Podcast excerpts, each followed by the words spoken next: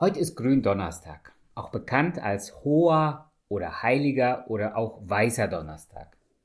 Wir befinden uns hier mitten in der Karwoche. Eine Woche, in der wir an das Leiden und Sterben Jesu gedenken.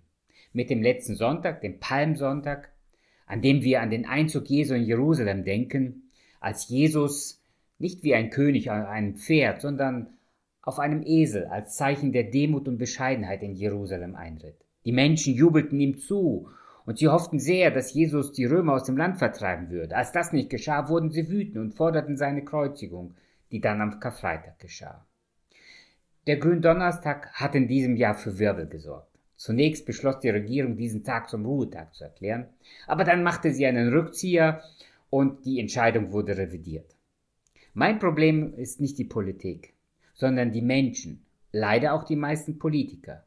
Sie können nämlich mit dem Gründonnerstag und dem heiligen Ostertag nichts mehr anfangen.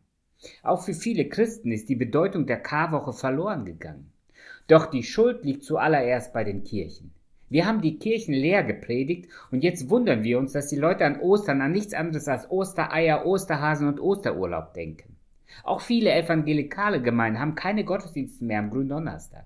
Viele verzichten auf einen Karfreitagsgottesdienst und ich kenne kaum noch Gemeinden, die am Ostermontag einen Gottesdienst feiern. Diese Feiertage sind von Christen für Christen eingerichtet worden. Aber uns ist es zu viel an diesen heiligen Tagen einen Gottesdienst zur Ehre und Erinnerung unseres Herrn Jesus Christus, der für uns alle sein Leben gegeben hat, zu feiern. Das ist die Tragödie unseres Landes und unserer Gemeinden. Deshalb wissen die Menschen nicht mehr, was an Gründonnerstag geschah. Doch der Abend von Gründonnerstag ist der schwerste und schlimmste im Leben von Jesus vor der Kreuzigung gewesen. Jesus rang mit Gott im Garten Gethsemane. Er flehte Gott an, den Kelch an ihm vorübergehen zu lassen. Doch dann betete er, Vater, nicht mein Wille, dein Wille soll geschehen. Die schwerste Entscheidung im Leben Jesu war gefallen. Er war bereit, für mich und für dich zu sterben. Das ist Gründonnerstag. Deshalb ist das ein heiliger Tag, Tag, egal ob die Regierung ihn zum Ruhetag erklärt oder nicht. Doch bevor Jesus in den Garten Gethsemane ging, feierte er mit seinen Jüngern das jüdische Passafest. Und bei diesem Fest kniete er sich nieder und wäscht seinen Jüngern die Füße. Die Fußwaschung war keine rituelle Handlung, sondern eine tägliche Notwendigkeit, vergleichbar mit unserem heutigen Händewaschen oder sollte ich in diesen Corona-Zeiten sagen, mit unserem Hände desinfizieren. Jemand sagte neulich, ich habe in letzter Zeit mir mehr Alkohol in die Hände gerieben als in den Magen geschüttet. Unsere Füße werden heute nicht so schnell schmutzig wie damals, weil wir Socken und Schuhe tragen. Aber damals lief man barfuß und bestenfalls mit Sandalen. Der Dreck klebt an den Füßen, und so war es ein Muss, dass man mindestens einmal am Abend sich die Füße wäscht. Es war auch ein Muss für einen Gastgeber, dass er seinen Gästen die Füße wäscht. War es ein gehobenes Haus, waren Sklaven für die Fußwaschung der Gäste zuständig. Gab es mehrere Sklaven, musste der Sklave mit dem niedrigsten Rang diese Aufgabe übernehmen. Ein Passafest ohne saubere Füße war undenkbar. Denn beim Passafest musste das Haus blitzeblank sauber sein ähnlich wie bei uns beim Weihnachtsputz, nur dass es im Judentum rituell vorgeschrieben war.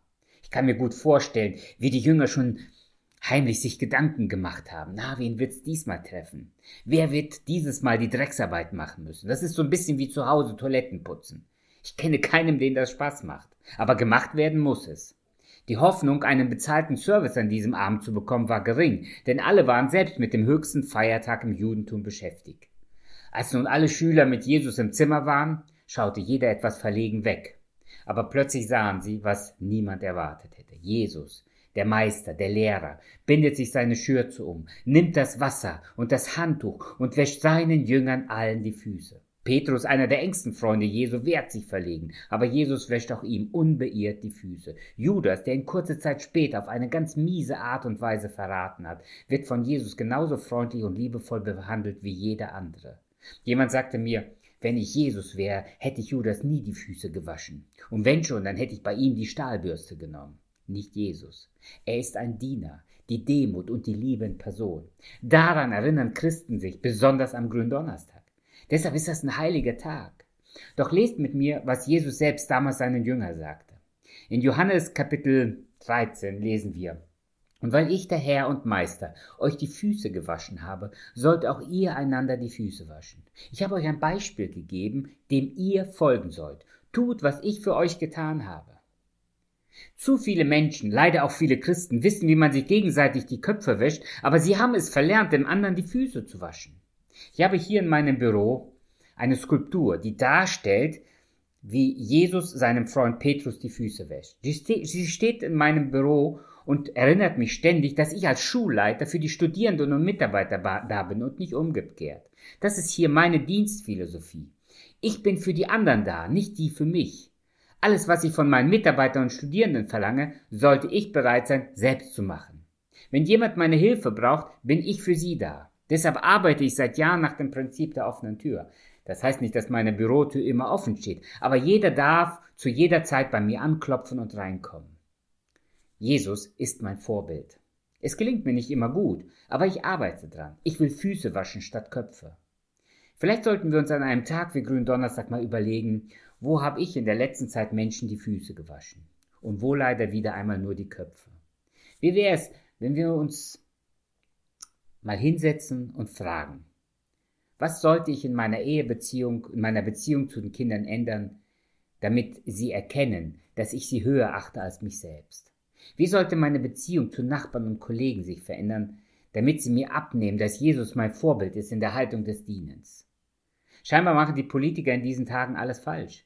Aber wie wäre es, wenn wir uns einmal überlegen, wie wir ihnen die Füße waschen können? Ich wünsche mir so sehr, dass wir den grünen Donnerstag nicht vergessen.